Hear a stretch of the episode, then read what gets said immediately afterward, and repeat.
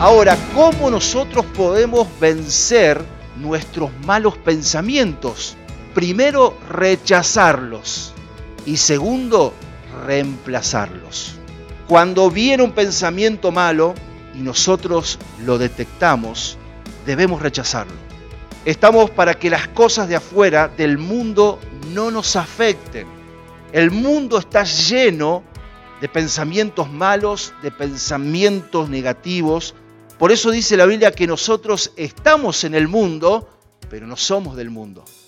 Por ejemplo, cuando uno pesca un pez en un mar salado y después lo pone a cocinar, lo tiene que salar. ¿Por qué? Porque aunque ellos viven en un mundo, en un medio de sal, la sal no está en ellos. Y así nosotros tenemos que vivir como hijos e hijas del Señor. Estamos en el mundo, pero el pecado no entra fácil a nosotros.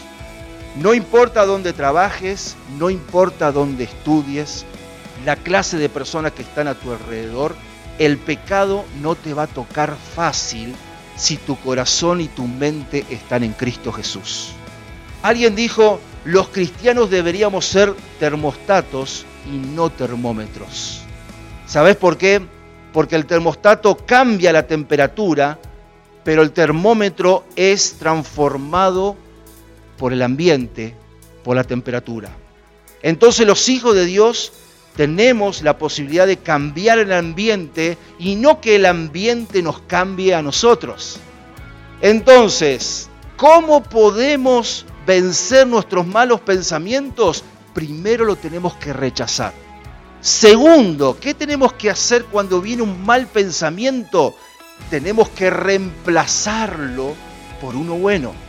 El enemigo viene y te dice, estás cansado, mira las ojeras que tenés nosotros le podemos creer o no.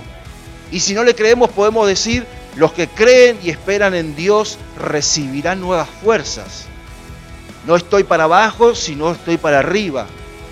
Tenemos que reemplazar un mal pensamiento por uno bueno. Cuando llegan las luchas, podemos declarar, en el mundo vamos a tener aflicción, pero confío en Jesús porque Él ha vencido el mundo.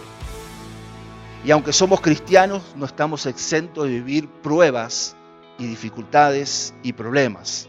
Tal vez alguien viene y te dice, tu casa es un desastre.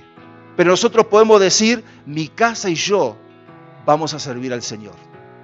Y uno a uno, a su tiempo, vendrán a los pies de Cristo.